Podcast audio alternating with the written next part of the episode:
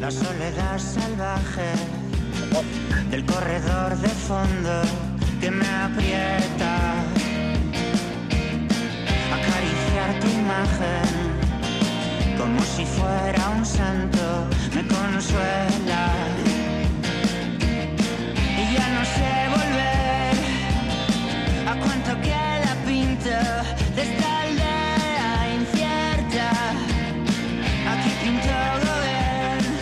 No faltamos a la cita esta semana, la cita con los protagonistas, la cita con las voces del ciclismo y la cita, claro que sí, con nuestro amigo de Malda Bikes, con su Gaicha Ayuso. ¿Qué tal? Caixo Beñat, muy bien, aquí estamos ya después de esta semana tan extraña con un festivo ayer. Pero bueno, aquí todavía arrancando, vamos a decir. Esto depende un poco de cómo mire cada uno el, universo y cuál sea su visión ante el mundo, cómo vea la botella, si medio llena o medio vacía. Pero hay quien dice, es verdad, esta es una semana que ha tenido un festivo. Hay otros que dicen, ya, pero ha sido una semana, digamos, con dos lunes, ¿no? Dos días en los que hay que arrancar de nuevo y esto tiene lo suyo también. Sí, claro. Al final todos nos convertimos en un poquito perezosos, pero no pasa nada. Ya en el minuto uno ya nos damos cuenta que hay que arrancar y, y, continuar dándole caña. Y vamos a darle caña y hoy vamos a hacer algo mm, que es irnos al barro, que normalmente tú en la vida normal dices, me voy a bajar al barro, me voy a tal, se piensa la gente que es algo malo, pero en términos ciclistas esto es algo buenísimo, esto es algo fantástico, esto es algo muy entretenido. Pues sí, pero eso de barro no sé hasta qué punto, porque hay unos eh, carrales últimamente que más que más que una carrera de ciclocross, en este caso, pues parecen pues, las típicas kermeses que se suelen celebrar a final de temporada, ¿no? Y, y de esto, pues nuestro invitado sabe mucho, ¿no? Eh, hay que recordar que las carreras no solamente eh, los, los, protagonistas son los ciclistas, ¿no? Gracias eh, a personas como nuestro invitado se pueden llegar a celebrar y él nos va a poder explicar un poquito pues qué, qué trabajo, ¿no? Y, y qué, qué, conlleva el tener que celebrar una carrera. ¿Qué ha hecho Joseba? Arracha León. Arracha León. Bueno, si, eh, si no te lo he presentado, él es Joseba Gorostiza, de Lorrio, y en su época amateur fue uno de los eh, grandes ciclistas que hubo aquí en el pelotón vasco y a día de hoy pues es eh, uno de los eh, grandes organizadores de los eventos ciclocrossistas ¿no? aquí en, en, el País Vasco. Pues sí, sí, hasta el día de hoy pues hemos organizado unas cuantas cosas ya, unas cuantas cosas, sobre todo ciclocross, ¿eh? sobre todo ciclocross. Eh, hasta, hasta el año pasado, hasta el 2000 21, bueno, temporada 22 en Ciclocross, porque la temporada de Ciclocross empezamos en septiembre. Eh, hemos estado organizando la prueba del Orrio C1 y la prueba de Abadiño C2, eh, que ya os explicaré pues qué significa esas nomenclaturas en cada en cada en cada disciplina. Yo voy a lanzarme muy directo, ¿eh? porque sí, quiero sí, saber sí. cuál es el estado de salud ahora mismo del ciclocross en Euskadi. Bueno, el estado de salud ahora mismo del ciclocross en Euskadi eh, es mm, regular, ¿vale? Regular. Eh, somos optimistas, pero es regular. Ahora mismo en Euskadi teníamos la, la nomenclatura por clases para que todos entendamos qué es una carrera y qué es otra, empieza por 33.6. 33.6 son las carreras autonómicas, las la del Euskaldun, las más básicas. Luego tenemos 33.5, que son las puntuables a la Federación Española para los campeonatos de España.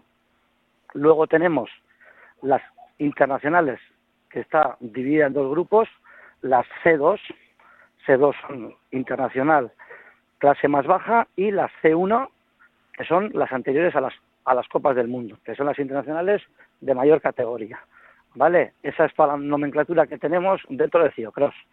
Actualmente todo el calendario Euskaldun se basa en 33.6, quitando en alguna prueba, que es 33.5, muy pocas, ahora mismo solo hay dos, y luego tenemos internacionales, tenemos categoría C2, que son las pruebas de Carranza e Igorre, y ya solo queda una C1, que es la prueba de Yodio. ¿Vale? Eso es, el calendario vasco está así. Eh, organizativamente están cayendo bastantes pruebas. Este año ya han caído unas cuantas. Ha caído el Orrio, el Orrio ha caído, pero por un tema de, de, suelos y tal. Bueno, pues que se hace un parque y ha habido un problema con el suelo y bueno, pues se va a hacer un bypass este año. Ha caído la prueba de Beasain, ha caído la Gorduña, ha caído Garay, ha caído, o sea, están cayendo pruebas y nuevas salen muy poquitas. Nuevas nuevas apenas salen. Entonces, por eso digo que estamos ahora mismo en un estado regular. Sí, además eh, para los mm. oyentes, para los que no sepan ¿no? la dificultad, dificultad que pueda tener el organizar una carrera como esta, ¿no? hasta la carrera más básica tiene su complicación. Primero hay que buscar patrocinios, aun teniendo patrocinios y el dinero para hacerlo, ahí entra lo que bien has eh, dicho, el tema de los suelos, porque no siempre se puede hacer lo que uno quiere. Eh, yo recuerdo, bueno, eh, yo soy de un pueblo pequeñito que se llama Ichasondo y ahí la celebramos durante unos cuantos años y ahí no tuvimos ningún tipo de problema nunca, pero gracias a que había la buena, bueno, eh, ayuda o como queramos decirlo, del entorno, ¿no? Que les ilusionaba que en sus terrenos formase parte de, de este calendario ciclocrossista, pero también es verdad que bueno, hay mucha gente que es un poco recelosa y no permite ¿no? que entren a sus terrenos y claro, eh, cada circuito debe cumplir una normativa en cuanto a distancia y, obstáculos eh, artificiales y naturales se refiere. Entonces, claro, al final es un poquito lo que ha ocurrido con, con el Orrio, ¿no? Al final lo que bien comentabas, ¿no? De, ese tramo que no se puede introducir y que eso hace que, que se tenga que, que parar este año, ¿no? Eso es. Eh, finalmente, a ver, nosotros empezamos siendo Euskaldun, pasamos a ser C2, luego C2 Copa España y luego ya llevamos unas cuantas ediciones siendo C1, pues siendo uno de los ciclocrosses más referentes de todo el estado, ¿eh? pues con mucha participación internacional y demás. ¿Qué ha pasado aquí? Pues aquí iban a hacer un un skate park. Iban a hacer en la parte abajo del circuito, meten la excavadora, hoy en día hay que analizar las tierras, antiguamente pues todos los escombros de las fundiciones son los parques que tenemos en todos los pueblos, eso ya sabemos todos cómo es, pero bueno, con una capa de tierra encima que aísla del contaminante, al estar el suelo contaminado, pues no se puede hacer, hay que hacer catas en más sitios, nos excavan por todos lados, con lo que nos desguazan el circuito con la infraestructura, es decir, eh, eh, para hacer un Euskaldun, pues hace falta, como tú bien has dicho, Sugaitz, una normativa básica. Ya para hacer una C2, una C1, la normativa es mucho más rigurosa. Ya vienen jueces internacionales donde la normativa para hacer esas pruebas eh, ya pues pues tienes que tener una serie de condicionantes que, que, en el oro se dan perfectas. Pues por el espacio, por la infraestructura, el aparcamiento, eh, duchas, instalaciones, etc, etc. Claro, fuera de ese espacio eh, ya estamos en una distancia de 2-3 kilómetros de diferencia con ya terrenos todo privados. Eh, era imposible, era imposible, era imposible hacer ahí. Entonces, bueno, esperaremos que se sanen las tierras. un Estaremos que, que se sanen las ruedas, las tierras y bueno, pues iremos viendo a ver cómo vamos haciendo. En el resto del ciclocross vasco, pues sí hay pruebas que han caído porque los terrenos pues no son accesibles.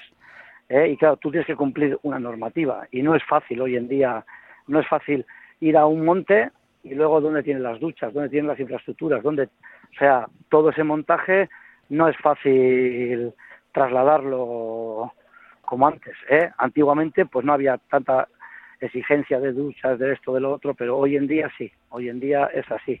Y luego que los baserritarras, pues pues muchos voluntariamente te dejan las campas, sacan el ganado cuando vas a hacer el cross y más botón, menos botón, depende del tiempo, ¿eh? pues tenemos las campas disponibles. Hoy en día ya venimos con, pues eh, te alquilo por tanto, por tal, y al final pues los costes también a los organizadores, eh, pues está subiendo mucho todo. Entonces al final, entre unas cosas y otras, pues eso es lo que tenemos. Llegamos a tener en Vizcaya eh, prueba de la Copa del Mundo en, en Igorre. Eh, no sé eh, qué es lo que ha ido, aparte de todo esto que nos has contado, que ha ido fallando, ¿no? No sé si también, pues tanto que se habla de deporte y demás, si ha fallado apoyo institucional para, para mantener el calendario vivo. Bueno, pues al final nosotros nuestro objetivo con los años era ir haciendo C1, una C1 consolidada ya, como estaba la prueba del Orrio el siguiente paso era ya hacer eh, Copa del Mundo y, bueno, pues el primero que ha fallado son las instituciones. ¿eh? Realmente a la, a la Diputación de Vizcaya no le interesa una Copa del Mundo. Eh, primero eh, nos dijeron que sí y según ha ido pasando el tiempo, pues hemos visto que realmente no había ningún interés, ninguno. ¿eh? Entonces, al final, eh, pues bueno, pues son apuestas que hace la clase política con los eventos que traen a sus provincias y, está claro, bueno, pues que Copa del Mundo actualmente en Vizcaya, pues no hay ningún interés por parte de nuestra Diputación Foral. Por ponerlo un poco en números, porque ya sabemos que esto funciona así, más o menos en qué presupuesto se estaría manejando una Bueno, pues- carrera como la que organizabais. Pues mira, pues eh, nuestra la C1 del Orrio el año pasado, su última edición, salieron 80 y 82.500 euros. ¿Eh? Eso es una C1 buena como, como la que hemos hecho. ¿Eh?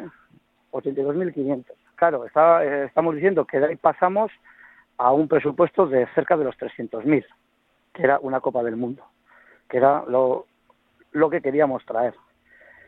Entonces sí, sí es, sí es eh, una subida importante en el presupuesto, pero, pero tampoco es un desfase excesivo, es decir, eh, estamos hablando pues pues de unos, unos 200.000 euros más que lo que costaba actualmente la, la esta prueba. Entonces, pues bueno, pues eh, ahí está el tema. Ni gobierno vasco.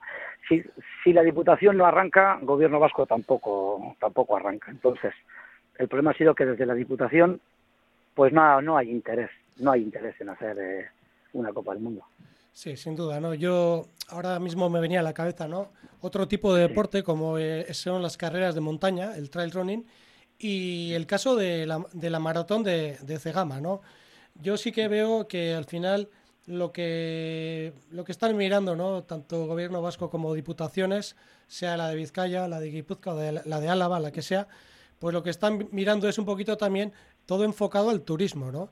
Y, Eso yo siendo crítico, yo creo que hay veces en los que hay que apoyar lo nuestro, ¿no? El otro día a algunos se les llenaba la, la boca, ¿no? Con esto de la Euskal Selección, pero luego la realidad es otra, ¿no? Porque eh, al final, mm, si queremos que nuestros deportes o los que tienen mucho arraigo, como es el ciclocross aquí en Euskal Herria, pues eh, para, man- para que se pueda mantener durante muchas décadas más, pues necesitamos un capote, ¿no? Que nos echen un cable.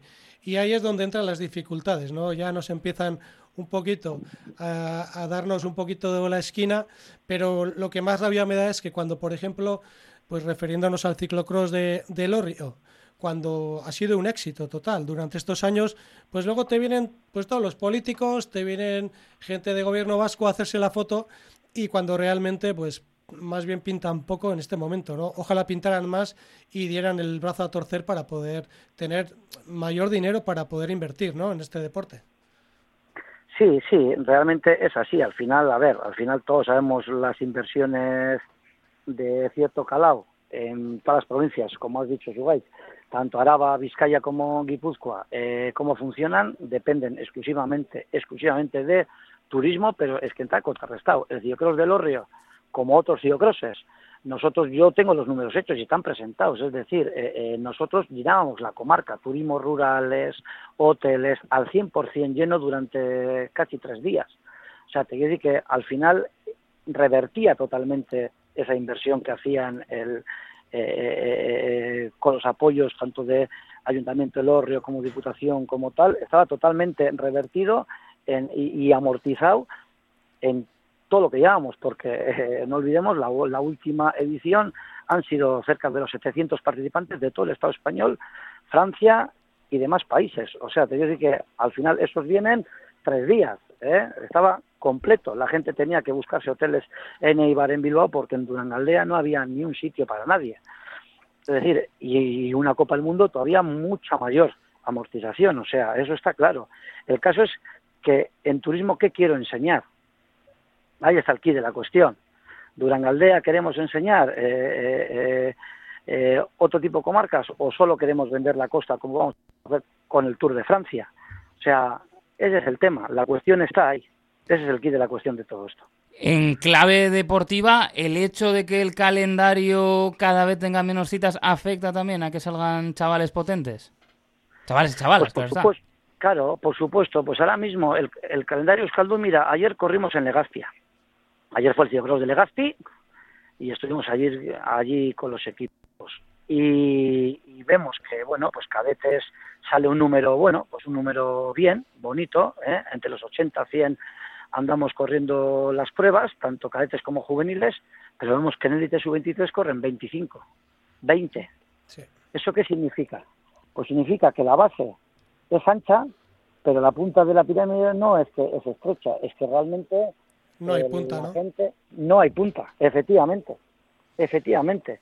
¿Y eso quién da? Las pruebas internacionales. Las pruebas internacionales sí salen 100 élites, porque al final traes de todo el estado, traes internacionales, son pruebas de relieve, son pruebas que realmente eh, interesan, tal, pero si vamos quitando ese tipo de pruebas, nos, nos vamos a quedar prácticamente con máster, cadetes y juveniles.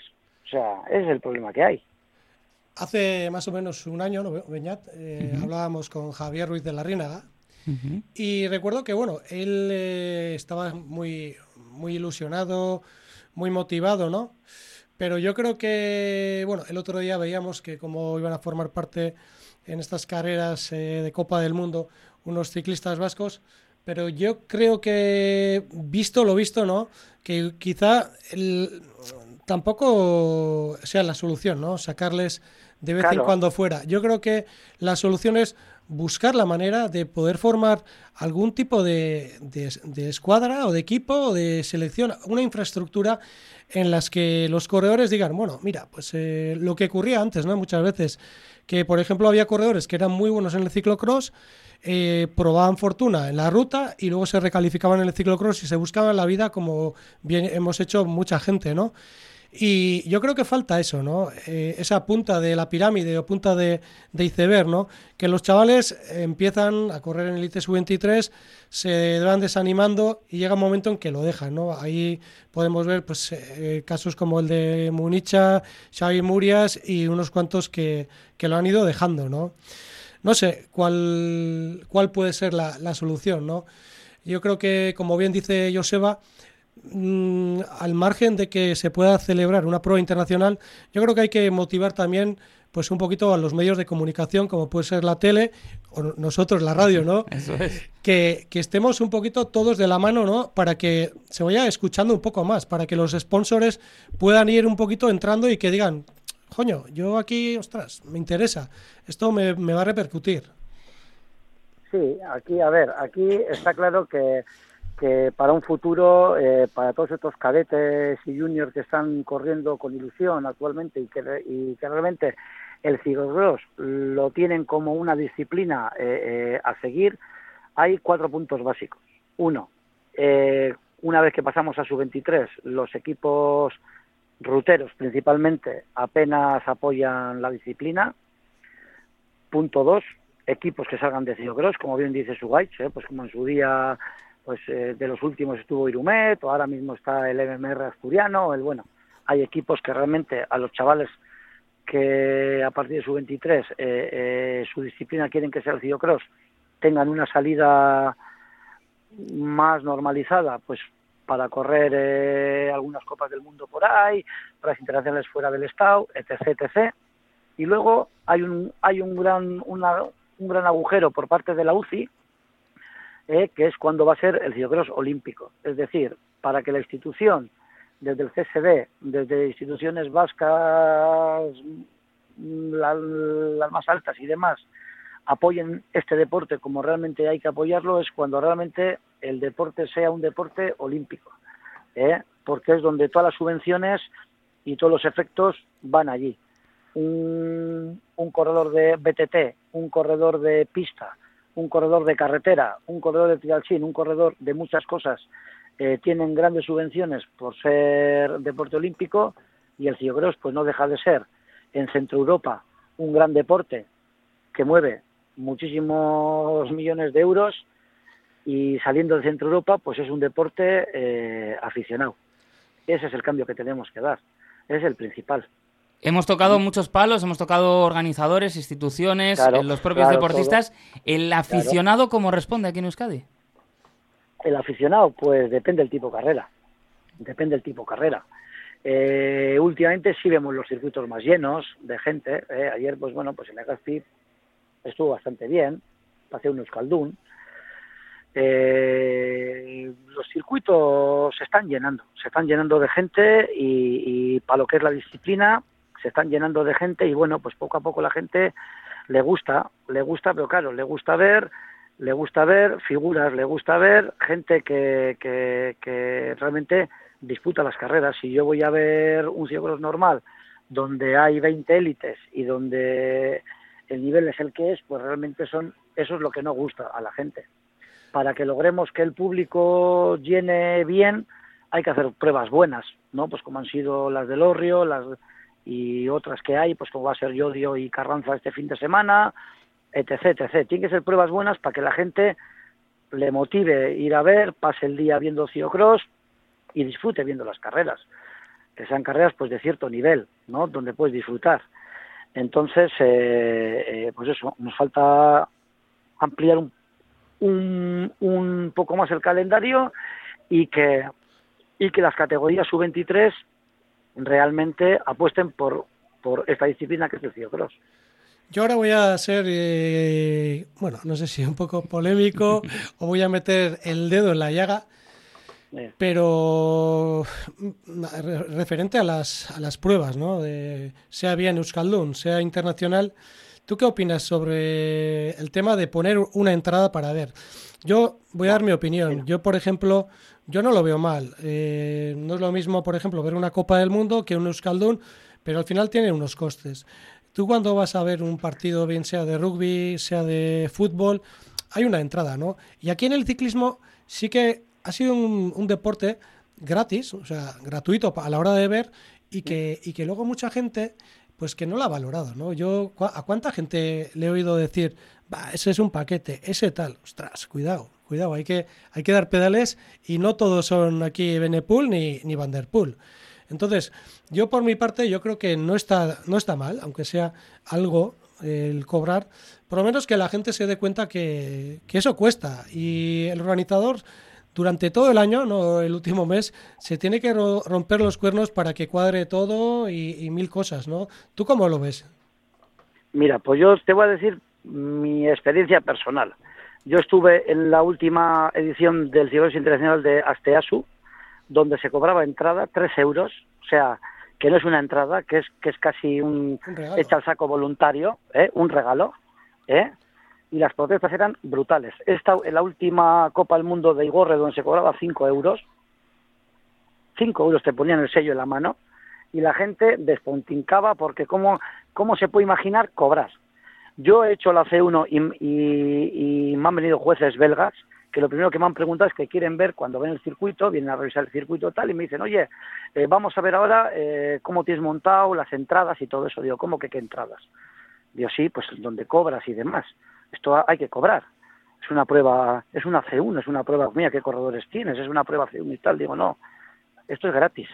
¿Cómo gratis? Y, y no les entra en la cabeza que aquí, como bien dice Sugais, Sí, sí. pruebas de cierto grado sean gratis. ¿Cómo van a ser gratis? No, no, son gratis. Porque si, porque si encima cobramos, si encima cobramos y les tienes que explicar un poco por la filosofía, la gente, el, el, el qué es el ciclocross aquí, qué tal, qué, y no entienden. No entienden que, que, una, que una prueba que cuesta eh, un esfuerzo brutal, no solo de, para buscar sponsor tal, sino los montajes, montajes de una semana entera con voluntarios. No olvidemos que aquí somos todos voluntarios. Aquí no hay ninguna empresa que, que haga ciclocrosses. ¿eh? Entonces somos todos gente voluntaria. Eh, una semana entera trabajando montando un circuito, otra semana entera desmontando tal, todo con gente voluntaria, exclusivamente voluntaria. ¿eh? Y no entienden que eso no, no tenga un valor para la gente, ¿no? Bueno, pues no hay, no hay, ahora mismo la gente no está mentalizada para, para eso, para eso. Es mejor que pongas una chotna, ¿eh? donde la gente consume y demás y saques de ahí, que poniendo entrada que realmente no va a funcionar. Yo todo lo que he visto con entrada no ha funcionado nada. La gente no está dispuesta a pagar por ver ciclocross actualmente. Esperemos que poco a poco en un futuro vayamos normalizando las cosas. Eh, yo en el Orrio guardo las cosas en el probadero, que está en el campo de fútbol. Hay un partido cadetes y pagan 5 euros por entrar. 5 euros para ver a los cadetes o a los juniors. Y, no pasa nada. Y una prueba internacional de ese nivel. Eso es, eso es, es gratis. O sea, y, y claro, entonces es lo que tenemos. La gente no está mentalizada para ver pagar ciclismo, porque voy a Archanda a dar la vuelta a España y es gratis, voy a no sé qué y es gratis, voy al Tour y es gratis, voy al otro lado y es gratis. Entonces, el ciclismo no se concibe que tenga que ser de pago. ¿eh? Pues una buena pues reflexión, ¿eh? La que nos, la que nos ha quedado. Pues sí. claro, claro. En todos los ámbitos, yo creo que los hemos tocado y nos ha quedado una buena reflexión. Un poco el estado de la cuestión del ciclocross en Euskadi, lo que hemos tratado en el día de hoy. Pues sí, y yo creo que Beñat aquí yo te voy a poner a ti en un compromiso ahora. Igual nos tenemos que comprometer con Joseba o bueno, a ver qué dicen aquí los de la esfera más alta, ¿no? Pero estaría bien, ¿no? Eh, hacer un, un, directo ahí del ciclocross de Elorrio el año que viene y, y Abadiño, ¿no? Que, que, que, ya viene pronto, ¿no, Joseba? Sí, Abadiño organizamos el día 27 de noviembre. También eh, iba a ser categoría C2 y al final voy a vamos a hacer Euskaldun eh, eh, Campeonato de Vizcaya y, Abadiño ya pues así para resumir ¿por qué baja de categoría? Pues por un problema que no es económico curiosamente todo lo contrario por un problema de que el voluntariado el voluntariado también eh, empieza a escasear después de la pandemia que eso también sería un debate intenso eh, todos los deportes antes de la pandemia y los deportes post pandemia. ¿Y qué está pasando con el voluntariado? ¿Eh? Pues el Ciclocross de Abadiño va a ser Euskaldun, Campeonato Vizcaya, porque el voluntariado ya eh, no está dispuesto a dejar sus vacaciones personales para montar el Ciclocross C2. Entonces, ah, pues bueno, pues hemos tenido que bajar para montar un Ciclocross Euskaldun, costoso también en trabajo, pero que en vez de llevarnos una semana nos lleva tres días. Pues es una... o sea, Que, o sea, que hay de todo. Ahí ya veis que, que, que el, abanico es súper extenso. Que es prácticamente ¿Eh? un, un, milagro sacar adelante esas eh, carreras, como las que saca adelante nuestro invitado de hoy, Joseba Gorostiza. Es que ricasco. Eso es, vale, Suri, ¿vale? Venga, Joseba. Venga, bye, Gerarte, Sugay. Gerarte, se ha quedado. Bye, bye, agur.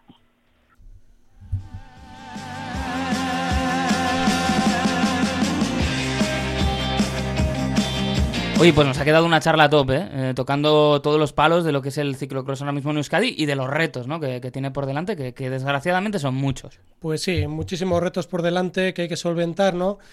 Y lo que bien ha comentado Joseba, ¿no? La dificultad de realizar cualquier tipo de prueba y a veces, pues bueno, oye, esas eh, zancadillas institucionales que se puede encontrar uno. Pero bueno, tengamos eh, un poquito la esperanza ahí todavía y esperemos ver aquí en un futuro no muy lejano, no muy, muy lejano, pues que tenga un poco más de salud el ciclocross.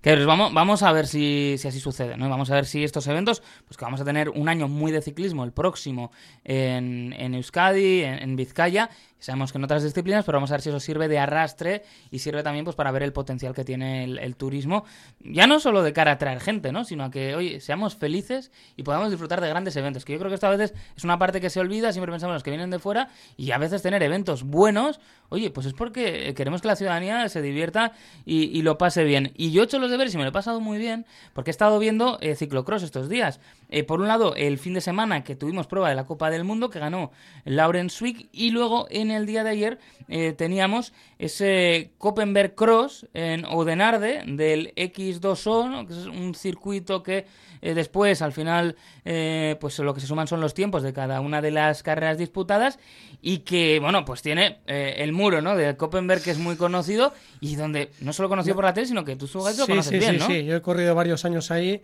y todavía el solo pensar me hace que me duelen las piernas. O sea, es un circuito, no es que sea demasiado técnico, pero es durísimo. Ahí al final no tienes, es que ni, ni tres segundos para respirar.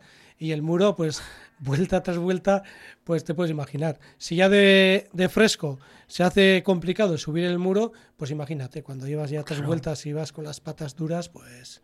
Que además fue, fue un espectáculo, ¿eh? porque ganó eh, Lars van der Haar, pero eh, tuvo ese reto con Iservit y con Van Torenhout, que mm, protagonizó uno de los momentos de la carrera, ¿no? Cuando superó a los dos hombres que iban por delante y se marchó ahí con full gas. Y bueno, pues muy, muy interesante y con el desenlace final, es verdad, en el muro, pues un poquito diferente, ¿no? Con un final que no estamos tan acostumbrados. Sí, al final eh, esta gente todos son buenos. Es todos que- tienen unas patas que al final cualquiera puede ganar, ¿no? Pero bueno, al final estamos, estamos viendo carreras de altísimo nivel, no solo aquí en ciclocross, en mountain bike, en carretera. Las cosas se van igualando cada vez más y a niveles altísimos. Pero estaba pensando que fíjate que el ciclocross tiene un ingrediente muy bueno eh, para llegar al gran público, que es que son carreras cortas. Es decir, en una hora tú tienes eh, todo el rango de emociones, ¿no? Ahora que eh, se dice siempre que hemos perdido la capacidad de centrarnos, eh, que si el béisbol es muy largo, eh, que si lo mismo le pasa al fútbol americano, que si la NBA quiere acortar los partidos, O que si las etapas del Tour son muy largas también, ¿no? Que hay que acortarlas porque el espectador se aburre, pero tal. Aquí tenemos un espectáculo que más o menos en una hora se va a resolver y que, eh, que está ahí, que, que hay que prestarle, pues sí, más atención a nosotros, es verdad, mea culpa, 50 latigazos, pero también eh, el espectador que, que se puede acercar, que va a ser muy divertido. Pues sí, porque al final no solo ir a ver la carrera, ¿no?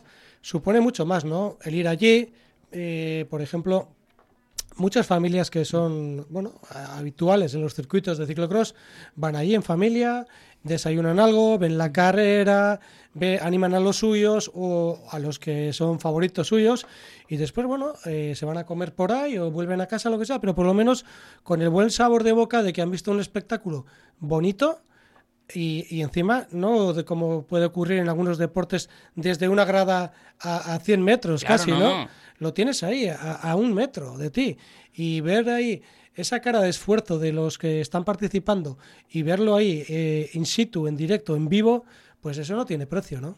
Y que, por cierto, eh, que, que ya lo comentaba Joseba, pero bueno, eh, para pues, los que no se hayan despistado un poquito más, que este domingo hay carrera en Vizcaya y carrera en Carrancha, eh, con esa eh, prueba en que pertenece a la Copa de España de Ciclocross. Y me, bueno, me estaba fijando un poquito en la participación, pues van a estar ahí, por ejemplo, eh, veía en, en la lista a, a Felipe Orts y veía en la lista a Kevin Suárez, que están compitiendo en, el- Sí, en sí. la Copa del Mundo. Y Felipe Orts a un altísimo nivel, ¿no?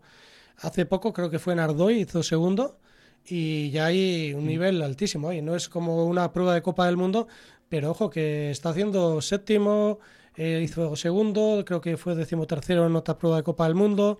O sea, esos niveles ya son ya de punto y aparte. ¿eh?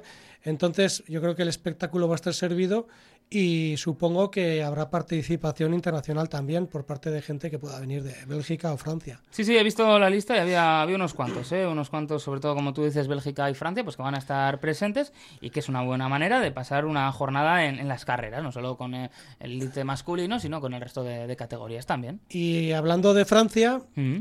que este fin de semana fue el debut con el Team eh, Ineos Grenadiers de Pauline Fer, eh, Ferrebot. Es Ferrebot. verdad, con el se me- maillot. se me atasca el, el Es nombre este, pero es- es- no, no, no te tiene muchas es- eh, derivadas ese nombre. Sí, sí. Pues eh, nada, pues fue un poquito desastroso, ¿no? Mm. Ese, esa primera carrera, ese primer contacto, ¿no? Con su nueva Pinarello. Pero bueno, eh, al parecer tuvo un par de, de problemas con su transmisión, sufrió una otra avería. Entonces, bueno, quedó un poquito ahí en stand-by, ¿no? Pero bueno, Mm. veremos qué, qué ocurre en la siguiente carrera. Eso es, y la siguiente semana nosotros estaremos de vuelta y seguimos pendientes de ese favoritos de Bilbao, ¿no? Que estáis ahí en Malda Bikes a, a tope. Y eso estoy viendo. Por, oye, voy por sitios y, y me encuentro con tu foto. Sí, sí, sí, sí. ya me ha dicho más de uno que me ha visto ahí por la Gran Vía. Pero bueno, ya veremos, ¿no? Ojalá, ojalá podamos ganar. Y si no ganamos, pues bueno, oye, hemos, hemos llegado a la final que para nosotros es muy importante y, y nos hace especial ilusión, ¿no? Con ese reconocimiento, además, eh, por el impulso al euskera. Pues sí, sí, sí, sí. Eh, por ejemplo, en nuestro caso, eh, a todo cliente que entra por la tienda, intentamos eh, hablarle en euskera, ¿no? Eh, siempre hacemos la recepción en euskera y si él, esa persona habla en euskera, pues continuamos. Y si no, pues no pasa nada, si hablamos en castellano y ya está. Yo creo que nos podemos marcar, bueno, eh, no es un objetivo tanto para ti, Sugait, como para mí, pero que una de las secciones de aquí al final de la temporada la podemos hacer en euskera, con entrevistado en euskera y todo, y así, oye, pues también nosotros Bien. ponemos un poquito ese, ese granito de arena al, al impulso del idioma. Eso es. Pues nada, Sugait, hasta la próxima, ya saben, los que te quieran encontrar en Malda Bikes, tanto en Deusto como en El Orrio. Hasta la próxima. Venga, Beñat.